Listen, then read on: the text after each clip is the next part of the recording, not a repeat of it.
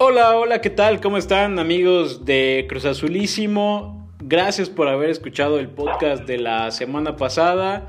Como ya saben, mi nombre es Félix Almanza. Y bueno, estamos aquí en el segundo episodio del podcast, en este experimento que estoy haciendo eh, para compartir con ustedes opiniones sobre Cruz Azul, obviamente.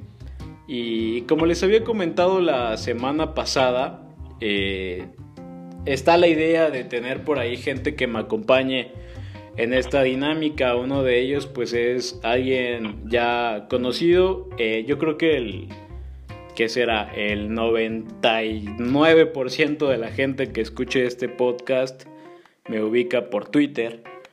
Por cierto, síganme, arroba Don Cruz Azulino. Este, y por lo tanto, si me ubican de Twitter, seguramente ubicarán también a este compañero que hoy tengo eh, aquí conmigo. Bueno, no aquí directamente conmigo por aquello de la sana distancia, pero sí a través de una llamada.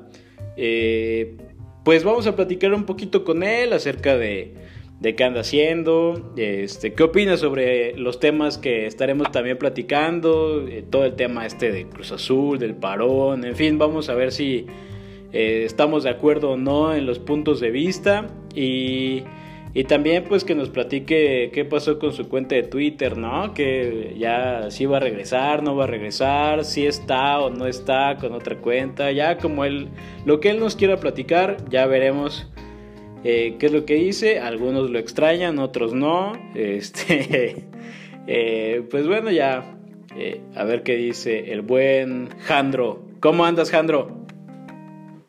¿Qué onda, Félix? Yo muy bien. ¿Y tú? ¿Cómo está todo por allá? todo muy bien, amigo. Todo muy bien. Pues bueno, más o menos, ¿no? Con todo este tema de la cuarentena, que prácticamente no hay, no hay mucho que hacer, pero... Bueno, yo soy de la gente que se entretiene, soy de la gente que encuentra ahí algo que entretenerse y hasta eso, pues no lo paso tan mal, ¿no? hay, hay cosas que hacer. ¿Tú qué andas haciendo? ¿Cómo andas pasando esta cuarentena, güey? Nosotros, bueno, acá en la casa ya llevamos como 10 días sin salir. O sea, obviamente cuando todavía se podía ir a trabajar antes del home office, pues salía, pero ahorita pues ya no. Y igual, o sea, pues da tiempo, ¿no? Para ver otras cosas. Ya me puse al corriente con la serie, me puse a ver unos resúmenes del Cruz Azul. pues sí, hay, hay que encontrar ahí algo que, que hacer. Yo Ay, güey, yo la verdad es que me puse a, eh, a jugar por ahí.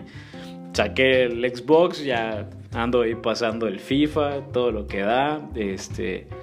Eh, también no me voy a dar que me puse a leer un libro, no para nada, puras películas, puro perder el tiempo en cosas cero productivas, pero la verdad es que eh, también, pues ahí la andamos dando. Güey, eh, ¿qué pedo? ¿Qué pasó con tu cuenta de Twitter? ¿Qué, qué te desapareciste?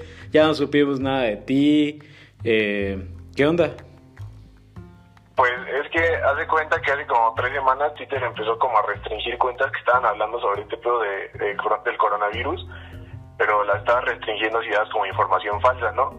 Y pues yo estaba mami y mame con que por todo el pedo de la pandemia pues nos iban a dar el título. Entonces este, empezó a restringir la cuenta, este, pero después de eso me la reportaron unos güeyes, unos cabrones de Chivas, porque había dicho que este Vega y este Macías eran juntos. Entonces esos güeyes son los que menos aguantan en Twitter, o sea, siempre están llorando esos cabrones. Y me la, y me la reportaron, ya me la suspendieron y no me la van a devolver, ¿no? Entonces pues ya estaba viendo si hacía otro, no, pero pues la verdad es que sí me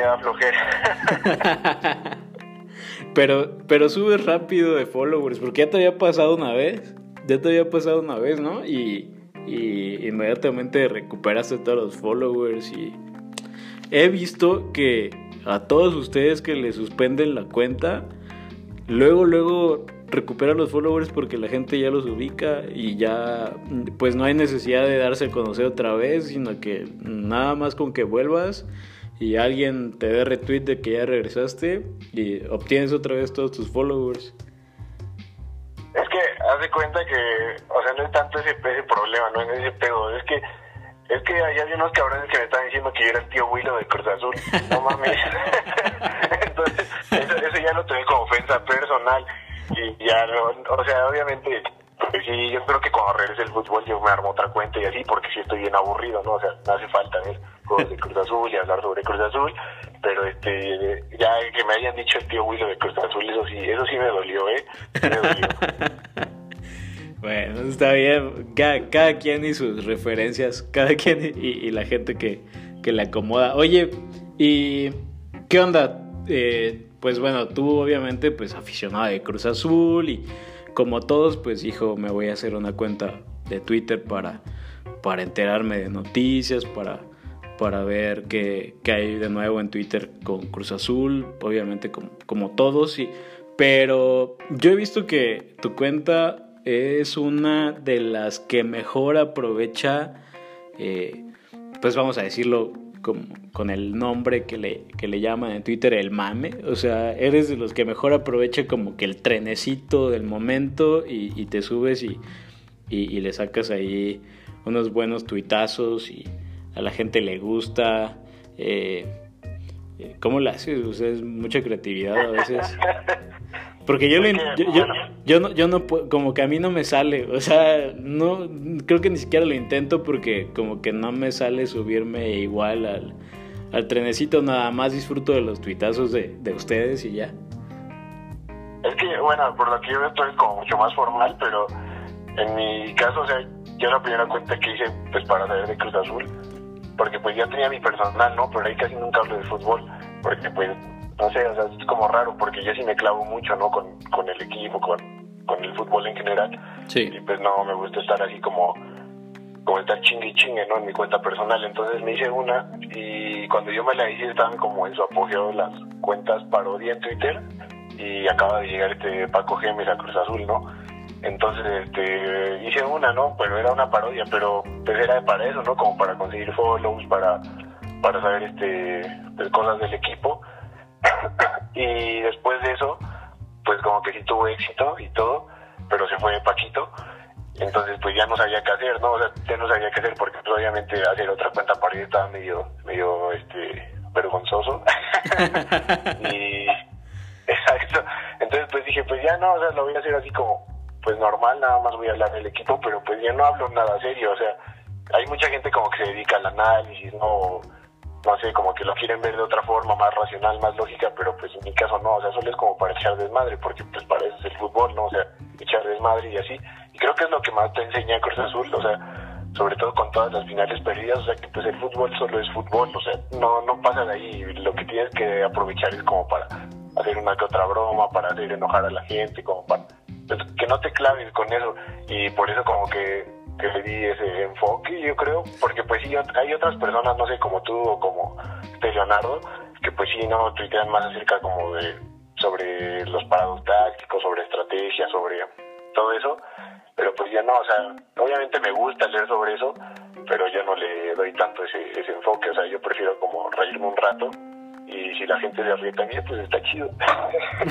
y, y, la gente sí se ríe, y sí se ríe mucho contigo, y bueno, lo que pones y es esta tendencia de, que traen ahí como de la racita y, todo eso he visto y está chido, ¿no? La verdad es que eh, está buena el cotorreo que se traen y sí da bastante risa, pero yo por ejemplo también eh, no, no me voy a dar el, ese ese taco de, de, decir que yo sé de táctica y demás, no, para nada, para nada, no, yo la verdad es que Táctic, de táctica sabe este Luis Peña y ellos que manejan eh, conceptos eh, que la verdad es que algunos yo no los manejo, la mayoría la verdad es que no, pero sí, la verdad es que yo siempre sí, eh, no es que sea mi personalidad, porque no es mi personalidad ser tan serio, pero no sé por qué en Twitter a veces eh, creo que no me saldría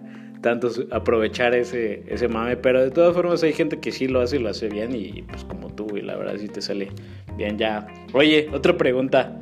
Eh, ¿Si eres Ale R7 o no eres Ale R7? no, güey. este, esta, esta este, fue como de las primeras morras que me siguió porque pues obviamente en general como que en el ambiente de fútbol pues la mayoría somos patos, ¿no? O sea, somos hombres, hay como poquitas morras por ahí diseminadas, pero fue de las primeras como que me siguió el pedo porque la mayoría de las morras que me seguían me acaban mentando la madre así como que ¿por qué dices esto de, de tal jugador, no? Hay muchas, o sea, hay muchas morras como que se clavan con los jugadores. Por, o sea, se aficionan por un jugador en específico, ¿no? O sea, como con Corona, como en su momento con Méndez o así. Este, no digo que esté mal, pues al final del día todo, cada quien vive su afición como, como quiere, pero no sé, ponía algún tweet medio cagadillo acerca de ellos y me metaban la madre y me dejaban de seguir. Y esta le era, esta le era como de las poquitas como que siempre les daba fab, ¿no? Entonces pues ya este, después este, empezaron a decir que éramos la misma persona y pues decidí seguir como que como que el mame, pero no, no, no somos. bueno, sí, obviamente no, ya, ya sabemos que no, sí, pues le mandamos un saludo a Ale. Yo creo que cuando, cuando vea que estás aquí conmigo, sí, sí lo va a escuchar. No sé si haya escuchado el primero, pero yo digo que este, sí lo va a escuchar porque va a decir Jandro, a huevo que lo escucho. Entonces, este, le mandamos un saludo a Ale. Este, sabemos que es broma. Y, de hecho ella también lo sigue ahora que, obviamente, yo creo que sí lo has visto, pero sí se ha mandado varios tweets así de, no soy Jandro, ¿eh? No soy la alterna de Jandro. sí, sí lo he visto. bueno, está bien. Pues ahí está Jandro en su parte de, de tuitero. Este, ya no hay nada, no hay nada más que agregar porque al final de cuentas, pues la gente que, que vaya a escucharnos seguramente sabe quién eres te ubica ahí en Twitter. Entonces, vamos a platicar un poquito de este, esta situación que pasó también con todo el tema de la pandemia. Y tú y yo por ahí estamos en un grupo de, Telegram eh, con el Doc y con Maki, eh, Alda, Pashi, este, esto también, Ricky, bueno, varios, ¿no? Este y tú eres uno de los que siempre eh, por ahí pues eh, pone énfasis en que ya deberían de darle el título a Cruz Azul porque al final de cuentas eso es algo que están haciendo en otras ligas ah, y Cruz Azul ya se lo, bueno, se, se, ha ganado el derecho a debatirlo porque es primer lugar. Entonces, si ni siquiera estuviera de primer lugar, ni, no habría debate, pero como se ganó ese derecho deportivamente de estar en primer lugar, eh, pues eh, está como el apuntado para obtener ese beneficio de, un parón y, en el momento de intentar buscar un campeón, pues como primer lugar sería el primer, eh, el primer beneficiado. Y yo soy de los que piensa que no mm, está muy difícil que los, los, dirigentes de la Liga MX vayan a darle el título así de fácil a Cruz Azul. Y no porque sea Cruz Azul, sino por el negocio van a intentar sacarle y buscarle hasta el último minuto eh, el jugo máximo a todo esto y a ver si pueden eh, jugar un poquito más y ganar eh, algo de dinero de lo que se han perdido. a ver, platícame un poquito de eso, tu punto de vista, Jandro, a ver.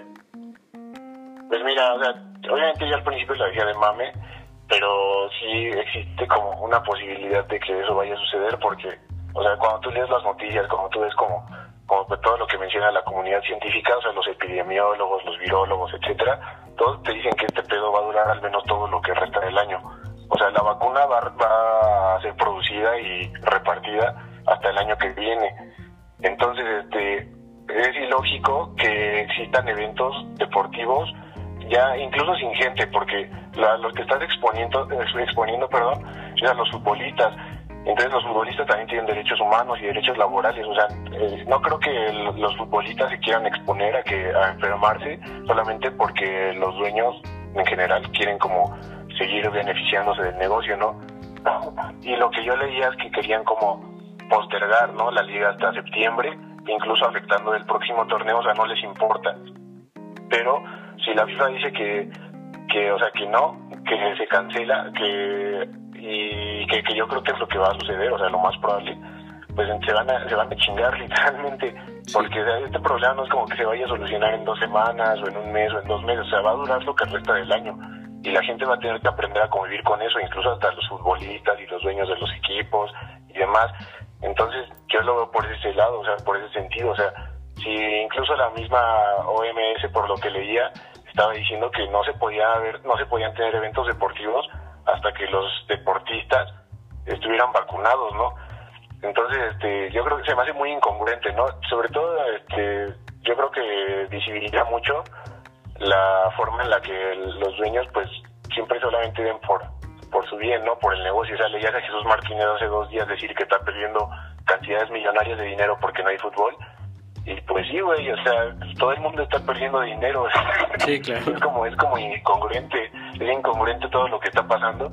Y al final cuando FIFA diga que se van a chingar, que los primeros lugares de cada liga van a ser campeones o van a declarar campeón desierto, pues ya, o sea, nos chingamos nosotros o nos beneficiamos nosotros. Porque al final del día, o sea, yo no creo que FIFA vaya a querer quitarle el, título al Liverpool en la Premier League, que le lleva 25 puntos de ventaja al segundo lugar, ¿no?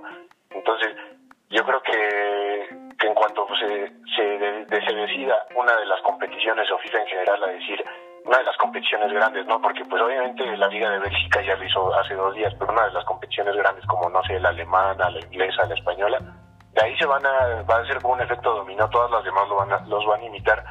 Entonces, este, no es algo que los dueños vayan a solucionar, vayan a querer solucionar, porque ya no depende de ellos, por más que quieran aparentar que sí. Bueno, y en general eso es lo que yo opino. Sí, sí, bueno, sí estoy de acuerdo en, varias cosas, sobre todo el, tema ahí de, de, la vacuna y sí es algo que también había leído, pero pues al parecer a esta gente no le importa. Y por ahí reporta David Medrano, lo decía la semana pasada, eh, ver la manera, están viendo la manera de buscar opciones y una de ellas es jugar a puerta cerrada, otra cosa que estaban pensando es concentrarlos a todos en, en Toluca, en las instalaciones de la federación y, y, que jueguen ahí en las canchas de la federación hasta que, se, hasta que se termine el torneo. En fin, están buscándole de cualquier manera la posibilidad de, de que se vaya el negocio, pero sí, eso, eso es un tema que la verdad es que los rebasa el tema de salud. Yo creo que no se están dando cuenta que, que los rebasa y que, eh, bueno, si quisieran seguir, van a afectar primero el, calendario del, torneo que, sigue, si es que se llega a jugar. Eh, en fin, no sé cómo lo vayan a resolver, pero yo tengo la sensación de que sí lo van a terminar de alguna manera. En fin, que de todas formas, eh, pues sí estoy de acuerdo contigo. Cuando una liga grande eh, tome esa decisión, yo creo que la, mayoría los, van a imitar y pues en esa situación pues nos estaría beneficiando como Cruz Azul, aunque hay mucha gente que, que no le gusta la idea de ser campeón de esa forma por, el, por lo idealizado que estaba la, ganar la, la novena estrella, ¿no? Yo decía también la semana pasada que todos ya nos imaginamos festejando en el ángel, en el desmadre, eh, eh, con los amigos, eh, viendo al Cruz Azul en la tele, quedando campeón. Eso es lo idealizado que tenemos de, quedar campeones y, que fuera eh, por redes sociales que nos terminemos enterando que al final de cuentas ya se ganó la novena de esa forma, sí es bastante decepcionante, ¿no? Pues, mira, yo creo que es, que en general como hay mucha gente o mucho aficionado del Cruz Azul que, o sea, no digo que esté mal, o sea, es algo, es algo bueno, ¿no? Que ven el equipo como una institución que siempre hace las cosas bien, ¿no? O sea, que no pierde porque quiera perder, sino porque a veces es demasiado noble, ¿no? Demasiado bueno. Por ejemplo, en la final del 2013 siempre todos nos quejamos de que nadie hizo tiempo, de que nadie este, se aventó un clavadito, una, una falta, ¿no? O hizo, o sea, algo para ganar tiempo, ¿no? Como para cortar el ritmo al América en los últimos minutos. Y por eso perdemos, ¿no? O sea, porque, porque a veces somos como que demasiado buenos, demasiado leales, demasiado nobles y la gente también quiere ganar de esa forma, ¿no? O sea, como en una final, con el estadio lleno y la... Y, pues toda esa serie de factores, ¿no? Que conlleva el ser campeón. Pero al final del día, cuando se decide algo así, o sea, no es como que Cruz Azul se le estén regalando, o sea, ha ganado sus últimos, llevamos 10 jornadas, ha ganado los últimos 8 juegos. Y con ventajas importantes, o sea, siendo el equipo más goleador, teniendo al líder de goleo, teniendo a jugadores en muy buen nivel. Entonces yo, yo creo que en ese sentido, pues la gente se queja mal como porque no va a poder este realizar la, la celebración, como tú mencionas, idealizada que tiene, que pues por ser campeones en sí, y, no sé, a mí en lo personal no me importa mucho, o sea, si somos campeones igual lo voy a celebrar, porque, o sea, yo los he visto perder cuántas, 10 finales, este, entonces pues, a mí me va a valer, si, si, vamos a ganar la liga de la forma que sea, yo la voy a celebrar porque los he visto perder en penalti, en tiempos extra, en tiempo regular, este con un autogol que dicen que es gol del portero, o sea, yo los he visto perder de todas las formas posibles y entonces, ¿por qué ganar de cualquier forma no, no, se valdría o sería menos válida, no? Entonces, no sé, al menos desde, mi punto de vista yo sí lo celebraría igual en mi casita si no puedo salir y con mi hermano y mi papá, o sea, no pasa nada. pues sí, ahí, por ejemplo, ahorita que estabas mencionando que, que faltó ese tema como hacer tiempo, eh, me faltó mencionar también, otra vez retomando el tema de lo que hablé la semana pasada con que se murió Nacho Treyes. Era un entrenador pues bastante marrullero y, que por ahí me acuerdo mucho cuando se pierde la final del 2013. Eh, mi papá es de los que me dice, es que hizo falta un Nacho Treyes en la banca que aventara unos balones a la cancha, que este, se hiciera expulsar, que se metiera a la cancha, que mandara a alguien ahí a, a iniciar una bronca o algo así que un poco de colmillo que era mucho de lo que tenía Nacho Treyes en su época y que es de las partes como antideportivas que, que le hace notar siempre, pero que al final de cuentas pues le servían para, para ganar o para, para obtener los resultados que él quería. Y al final de cuentas pues la mayoría no se acuerda de eso, la mayoría no se acuerda de que hizo algún tiempo, de que hizo eh, alguna marrullería o ahí colmillo para, para ganar, se acuerdan de lo bueno y de que fue el más eh, es el de los técnicos o el técnico más ganador mexicano en la historia de la liga y eh, sí es algo que a Cruz Azul a lo mejor sí le hizo falta y que Memo Vázquez representando toda la lealtad y honorabilidad se quedó ahí encerradito en su banca y no salió ni a decir ni a regañar a los jugadores nada. A lo mejor sí hizo falta esa marrullería que quiso poner también, ahorita que me acuerdo, un Jerry Flores, la, final, la última final contra el América y que medio se metió ahí a la cancha a hacer una falta ya en la desesperación total o eh, eso lo hubiera hecho a lo mejor en, en el 2013 para evitar ahí el autogol de Castro y otra historia hubiera sido, ¿no? Pero bueno, pues ya nos quedaremos ahí con, con ese que hubiera pasado y sí creo que eh, la mayoría de los que mencionan, incluso la misma institución con el comunicado que mandaron eh, ahí en Twitter diciendo que no eran las formas en que quieren ganar la novena, pues sí, eh, este tema de la honor o deportividad y honorabilidad que tiene Cruz Azul como institución y son valores que pues estamos orgullosos de ellos como Cruz Azulinos, pero pues al final de cuentas nadie se va a acordar de eso. Aunque ganar un título de esta forma sí te pondría un asterisco, ¿no? Hay mucha gente que le preocupa mucho el tema de las burlas y, y que tus amigos americanistas, Jandro, van a llegar y les van a decir, nah, pero pues eh, los chambos lo ganaron en la mesa y así no vale. Eh, este, ¿a ti te, a ti te preocupa eso? La verdad es que no, porque la gente, en general como del ambiente del fútbol, pues sabes que siempre los, los de enfrente o los contrarios van a querer como sobajar, ¿no? Lo que tú llegues a, hacer. Y Cruz Azul lo vive como constantemente, o sea, lo, vive constantemente porque cuando ganó la Copita MX en el 2013, que pues sí, o sea, las Copas MX son floreros, pero al final del día son títulos también oficiales. Entonces, cuando las gana Cruz Azul siempre son como, ay, pero pinche copita molera, ¿no? O cosas así. Pero pues, güey, el, 80% de los demás equipos ya quisiera tener los cuatro o cinco trofeos que ha ganado Cruz Azul en los últimos cinco años. Claro. Que ellos no, o sea, ves al Pachuca, por ejemplo, Pachuca acaba de ganar el título en 2017, ¿no? Pero de ahí para acá, o sea, ya no figura para nada y también este lo ves con Chivas, ¿no? Que desde que se fue al Media, que ganaron creo que cinco títulos con él, este también, o sea, de aquí para de 2017 a la fecha, o sea, ni siquiera le han entrado.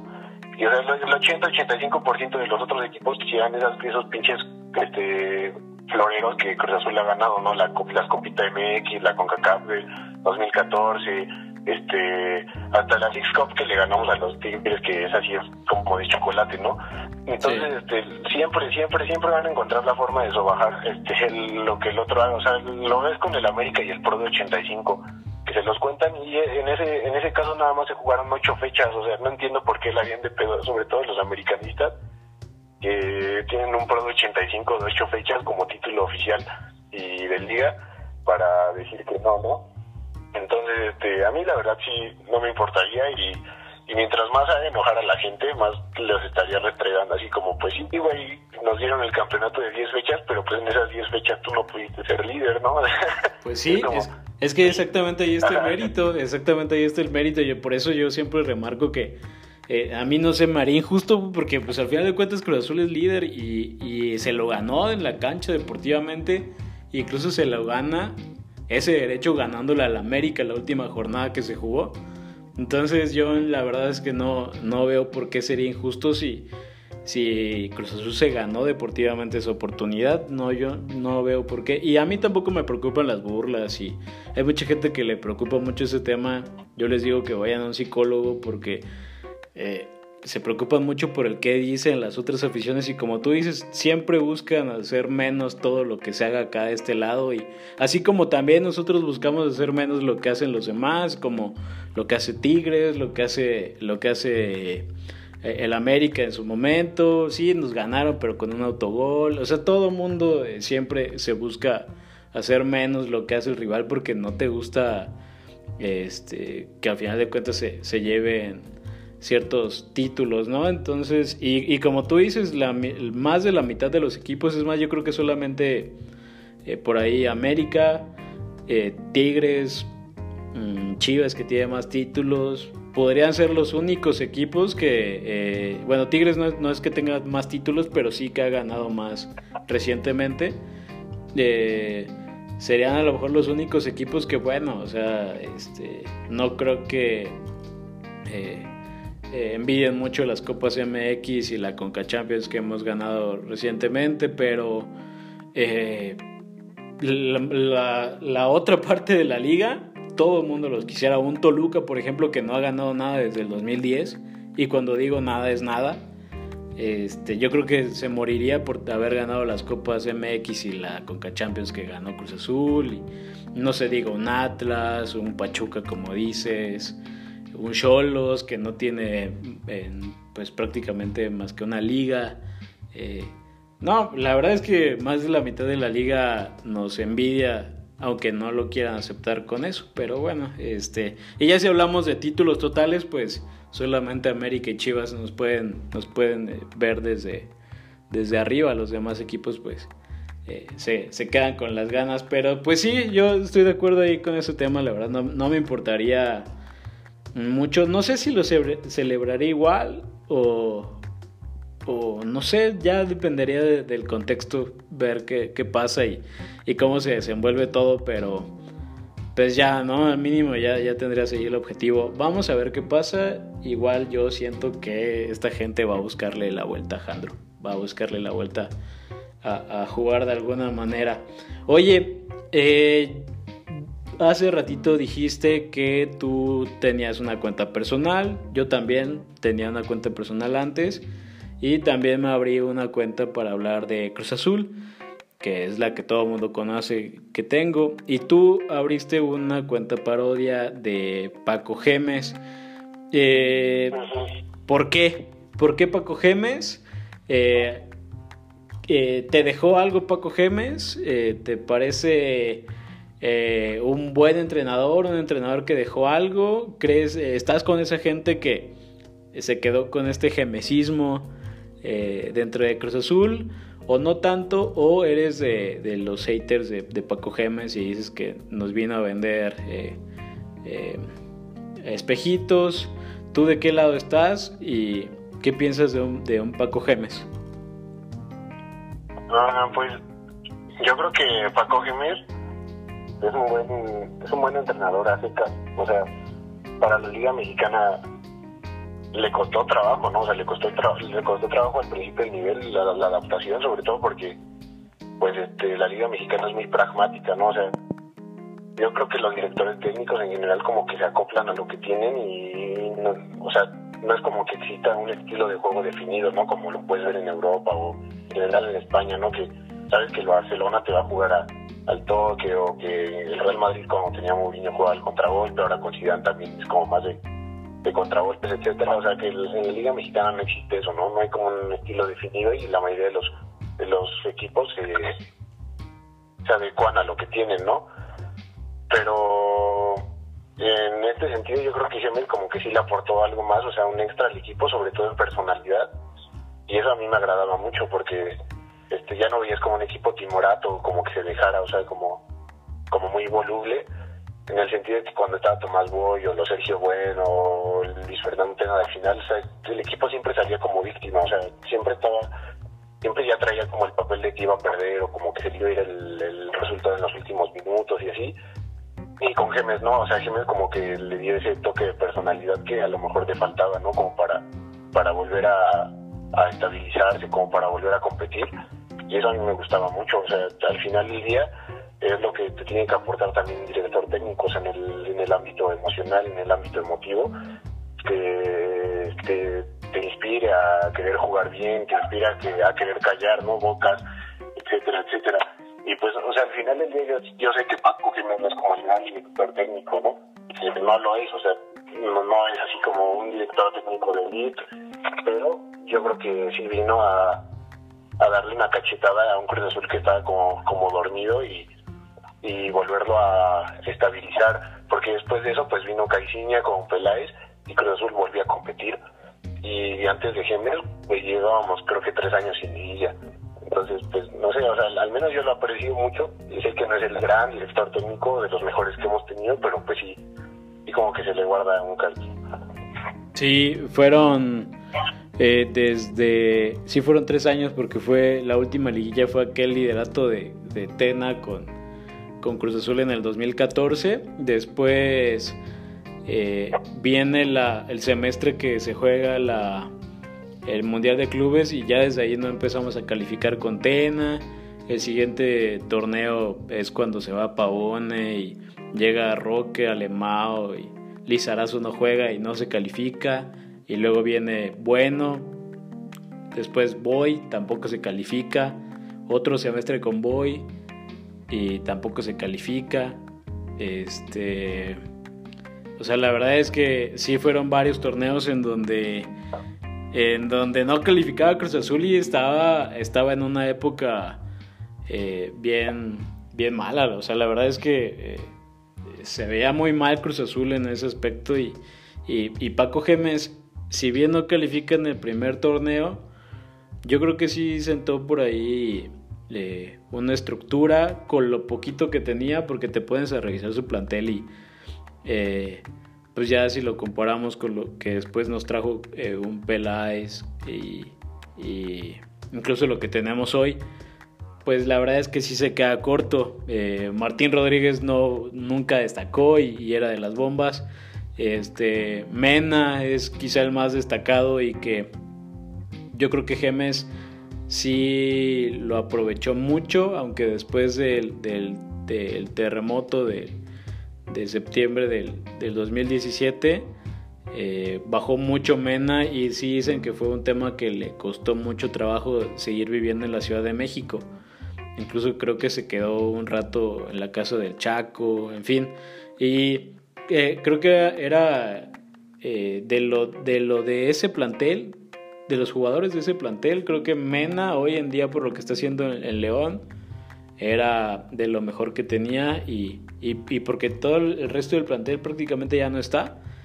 Ya Peñalba se perdió, se fue con Paco Gemes a España y se perdió. Eh, eh, estuvo un Felipe Mora que se fue a Estados Unidos y ya se perdió.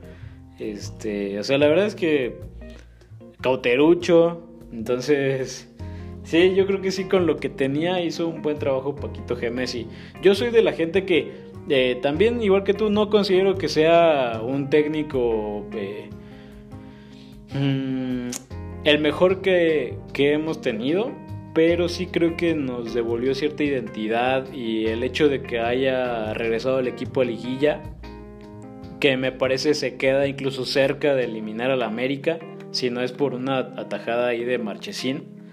Eh, yo creo que hizo un trabajo muy, muy rescatable, incluso si hubiera continuado y le hubieran dado un plantel mejor, hubiera tenido mejores resultados, yo pienso, pero sí, yo, la verdad es que no sé por qué la gente, hay, hay, hay algunos haters de, Paquito Gemes, no, no lo entiendo, no, entiendo por qué, por qué tendría haters, creo que es más bien, son haters de los que alaban mucho a Paco Gemes.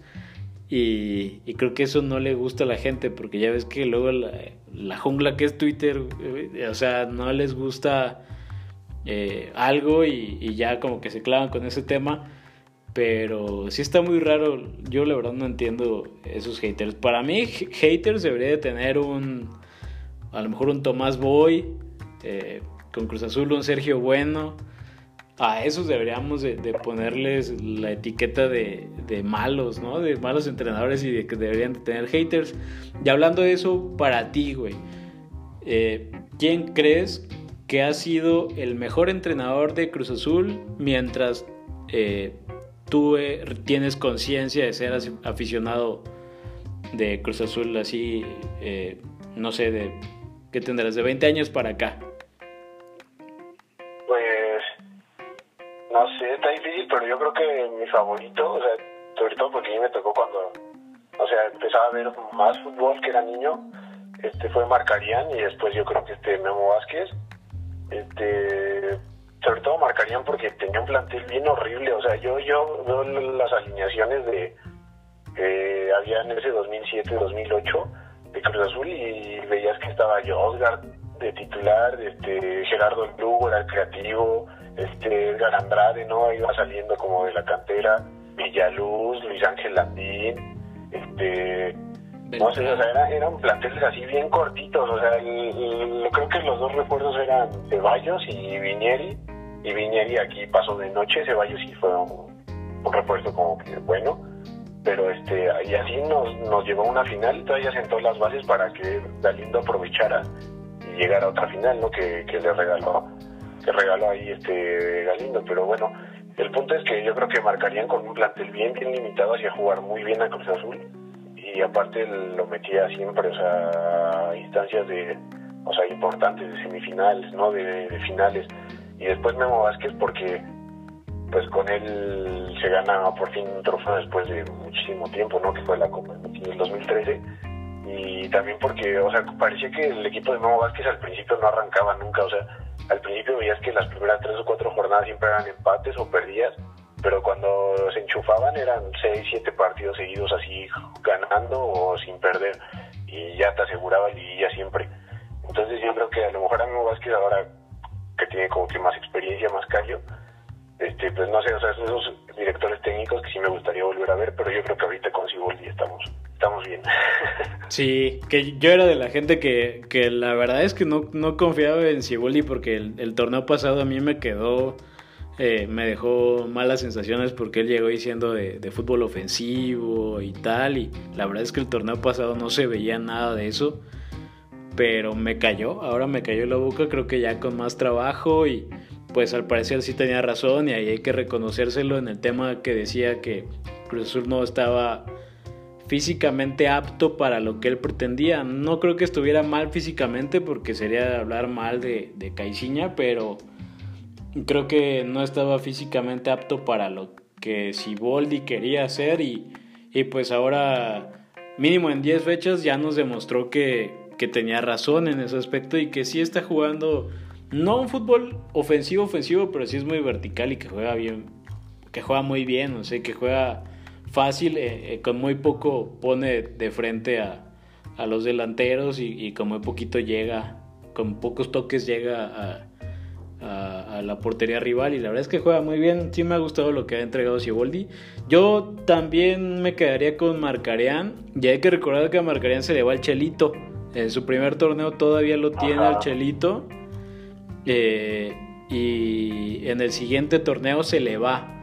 Se le va a Marcareán, se va al Olympique de Lyon y, Y me acuerdo que entra a liguilla, juegan contra el Atlante, el Atlante nos elimina, que después sería campeón, pero, eh, pero es un chelito que incluso se terminó viendo mal en esa liguilla porque me acuerdo que lo sacan de cambio y, como que se fue medio displicente, ya decían que ya estaba todo arreglado con, con el Olympique de Lyon para irse a Francia. Y y entonces se te va tu gran figura y aún así tienes para armar un plantel que se veía bien, bien reducido y llegas a la final y yo creo que eh, pues si eras favorito hasta cierto punto ya después con Santos pues y Ludueña en, modo bestia pues nos ganó pero este Sí, y es que tenía, y, también recordar que tenía, había iniciado con el Conejo Pérez de arquero,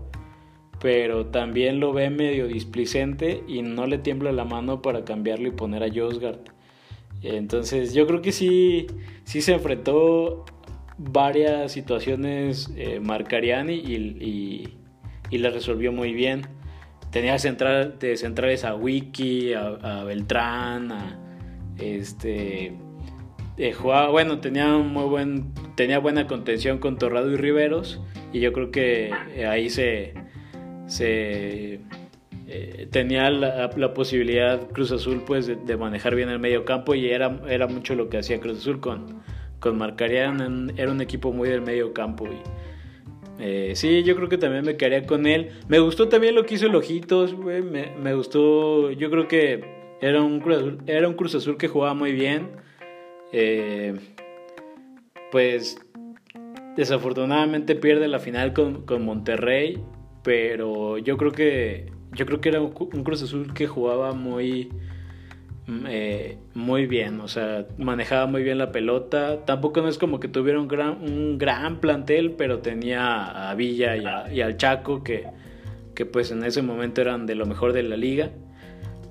Y, pero fuera de eso, pues estaba también jugadores de cantera como Adrián Cortés, todavía se mantenía Villaluz, este, le trajeron a un Palau, o sea, sí había también, siempre ha tenido Cruz Azul jugadores que a lo mejor no medio que como que se entonan con las figuras que tiene, pero, pero también juega muy bien. Y a mí Memo Vázquez sí me parece un técnico muy serio y sí pensaría en, traerlo otra vez si se diera la posibilidad, porque yo creo que se lo ganó con lo que hizo últimamente en Necaxa sobre todo, pero yo creo que no, no lo pondría como mi favorito. Y te pondría otro que a lo mejor mucha gente se va a reír, pero en su momento fue muy bueno y a mí me gustaba mucho y era muy espectacular, Romano. O sea, la verdad es que el Cruz Azul de Romano era el, de, el del primer semestre cuando llega. Eh, era muy bueno, o sea, tenía al, Kikín Fonseca, imagínate, en, un gran plan, al Chelito, al Gabriel Pereira, este, todavía se quedó en la banca jugadores como el hondureño Carlos Pavón, que ese güey eh, es un jugadorazo para la, para la historia del fútbol hondureño. Y aquí en México también lo llegó a hacer muy bien. Eh, creo que era de lo top y ni siquiera entraba eh, mucho en, los partidos porque pues Chelito y, y el Kikín andaban en otro plan con Cepeda. La verdad es que a mí me, gustaba mucho ese equipo aunque se quedó en semifinales contra el América otra vez. Este, pero bueno, porque estaba con Temoc Blanco, pero me gustaba mucho también ese equipo. Y ya recientemente, pues, Caiciña a mí eh, no es que me gustara su juego, pero sí me gustaba eh, que, pues, al final de cuentas era efectivo, ¿no? Y, sobre todo ese título, de, bueno, sí, ese título de Copa. en, la, en, el torneo de liderato, pues más o menos ahí le daba esperanzas como cuando Memo Vázquez gana el título de Copa también, llegamos a la final otra vez, solamente que ahora con Caixinha parecía más cerca porque venía siendo líder, campeón, y en cambio Memo Vázquez había entrado prácticamente de eh, séptimo lugar, si no me equivoco, eh, sexto lugar. O sea, entró apenas alcanzando a meterse y yo sí pensaba que Caixinha era un técnico más este que eh, me gustaba el, tema de su pragmatismo, pero no tanto su juego, pero sí que era efectivo y eso, eso estaba bueno, porque al final de cuentas ya en Cruz Azul hemos probado eh, técnicos que juegan, juegan bonito, que juegan con verso, eh, y están también los efectivos como un Caixinha, como un Memo Vázquez, que a lo mejor no juegan tan bonito, pero, pero son de, de ganar cosas y pues se quedó con las ganas, ¿no, güey?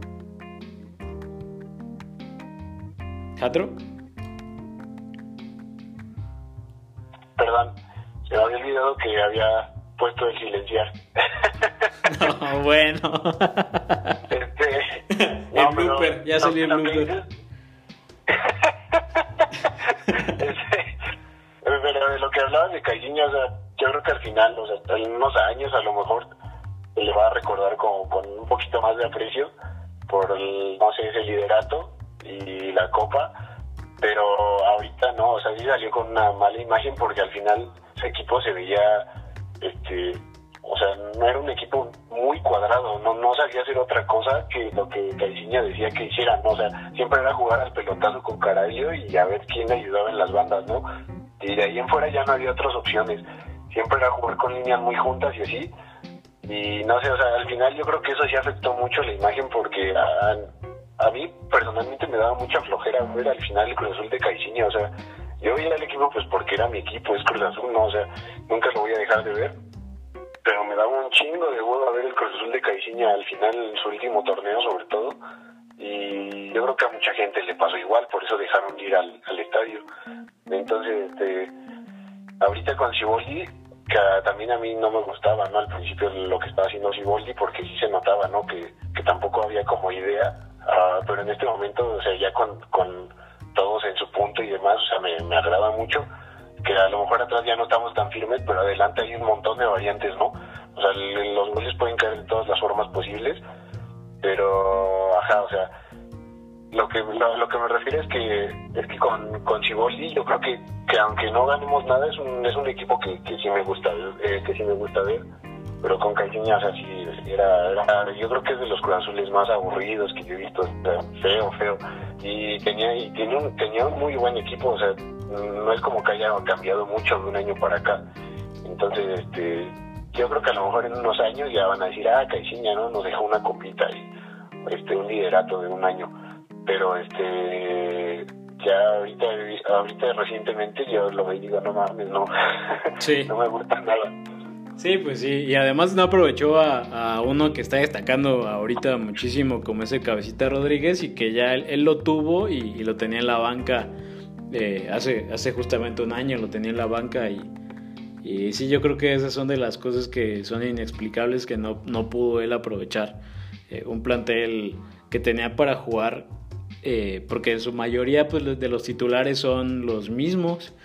entonces sí dices, ahí está un poquito la diferencia entre un entrenador que, que sí le sacó provecho, sí le está sacando provecho a, plantel y otro que no es que no le sacara provecho, pero no lo explotaba ofensivamente como podría, como podría jugar Cruz Azul y como nos ha demostrado este torneo que, puede jugar. Y, y sí, ahorita este, yo creo que, que Siboldi sí se ganó ese, pues esa confianza eh, en su juego y en su estilo y, con sus presiones altas, utilizando bien a Vaca, que tan, tan puteado Vaca y tan resistido Vaca por, por la gente en Twitter. Y yo creo que eh, pues más o menos ahí ubicándolo, presionando, eh, Siboldi le ha encontrado un buen lugar.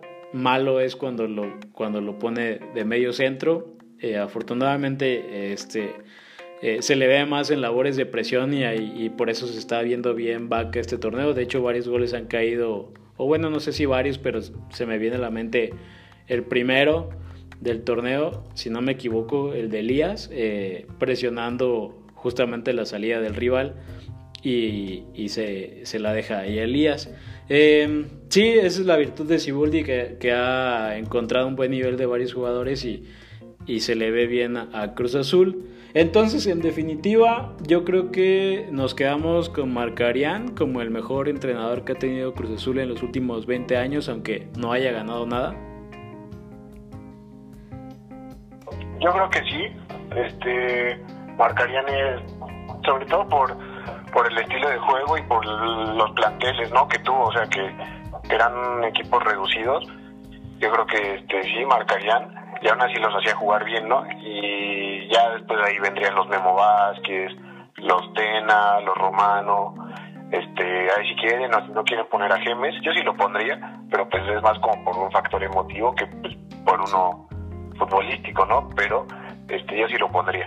Sí, sí, yo también eh, lo pondría dentro de los mejores, sí, sin olvidarnos de Tena, que que fue el último técnico campeón de liga y que cuando regresó, de todas las veces que ha regresado, porque ha, ido y regresado varias veces, pero en su última etapa, esa de, del 2014, eh, pues se ganó otra con CACAF y, y, se fue al Mundial de Clubes y ganó un liderato. Creo que parecía que tenía un segundo aire ahí muy bueno, pero ya no le dio. Pero aún así hay que ponerlo como de los mejores simplemente porque es, eh, creo que es el tercer técnico más ganador en la historia de Cruz Azul, entonces hay que poner al Flaco Tena ahí.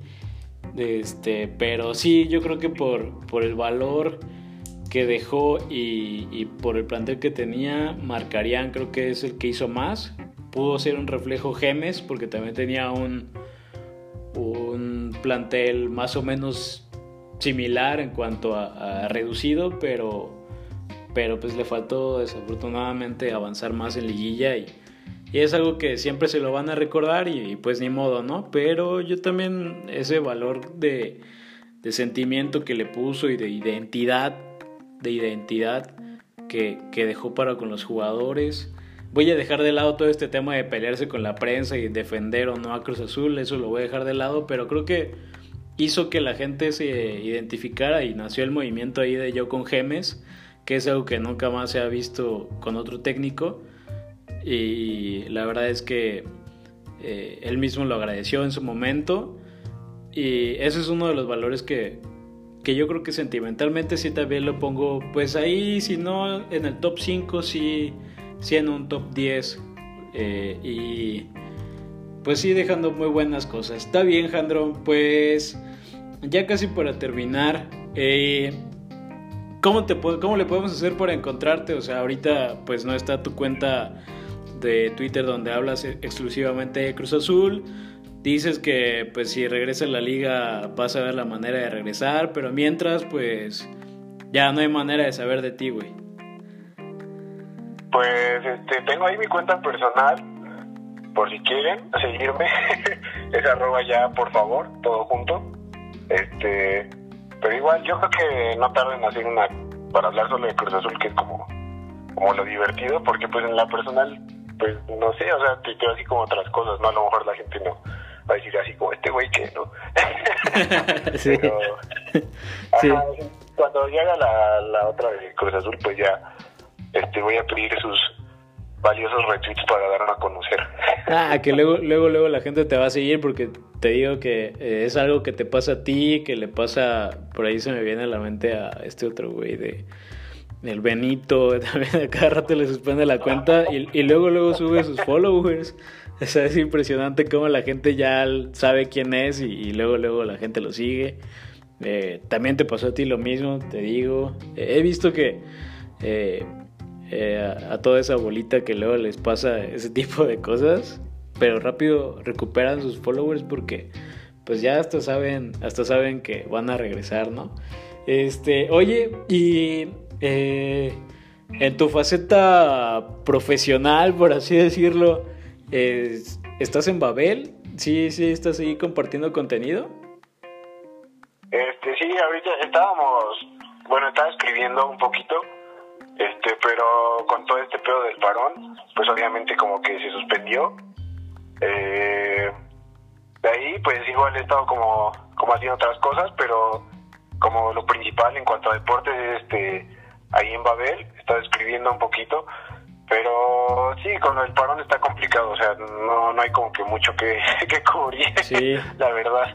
Sí, es un tema que hay que sacarse de la manga cosas y hay que inventarse cosas, así como, por ejemplo, pues eh, esto, de hacer un podcast y, y ponernos a platicar entre nosotros. Eh, pues bueno, eh, al final de cuentas llegamos al final de este segundo episodio, amigo. Eh, pues como ya habíamos platicado hace un tiempo, teníamos la intención de, de hacer un podcast, tú y yo eh, lo habíamos platicado por ahí en, Telegram.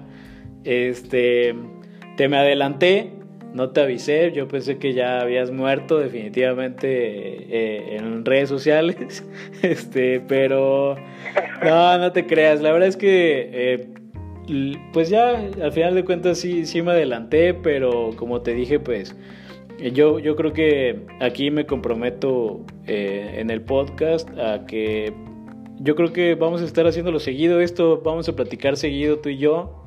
Eh, ya no te voy a considerar a ti como invitado, sino como parte de, de esto y ya ahí de vez en cuando eh, vamos a, a retomar esto y, y platicar y ver qué es lo que está pasando ahí en Twitter Cruz Azul, en Cruz Azul y también para que me ayudes, eh, nos vamos a poner de acuerdo luego y hacemos un top de algo, no sé, de, de jugadores.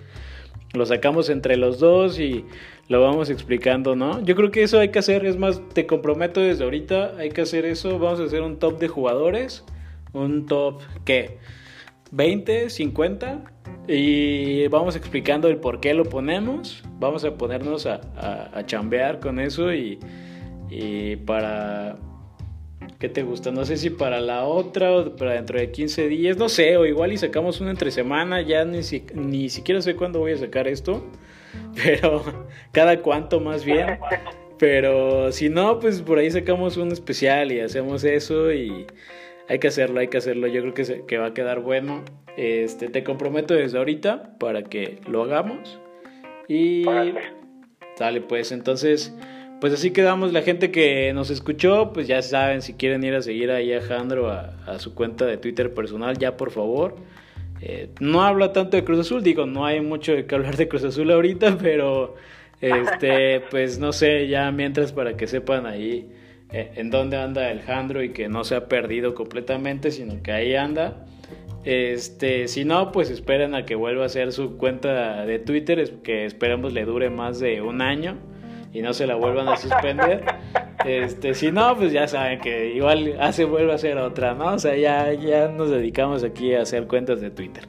Este, eh, pues ha sido todo por este segundo episodio. Lo intentamos hacer así como que medio informal, eh, como si fuera una plática echándonos una, echándonos una cerveza, echándonos un cafecito a la distancia.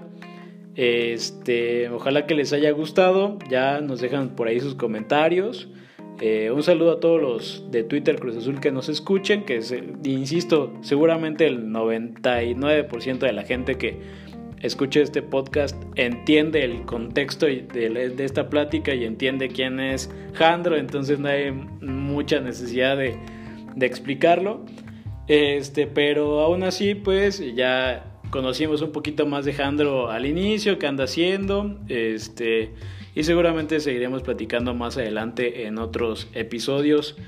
Eh, pues es todo, muchas gracias por habernos escuchado esta semana. Esto fue Cruz Azulísimo, nos vemos Jandro, Nos vemos, Félix. hasta luego y hasta la próxima. Adiós.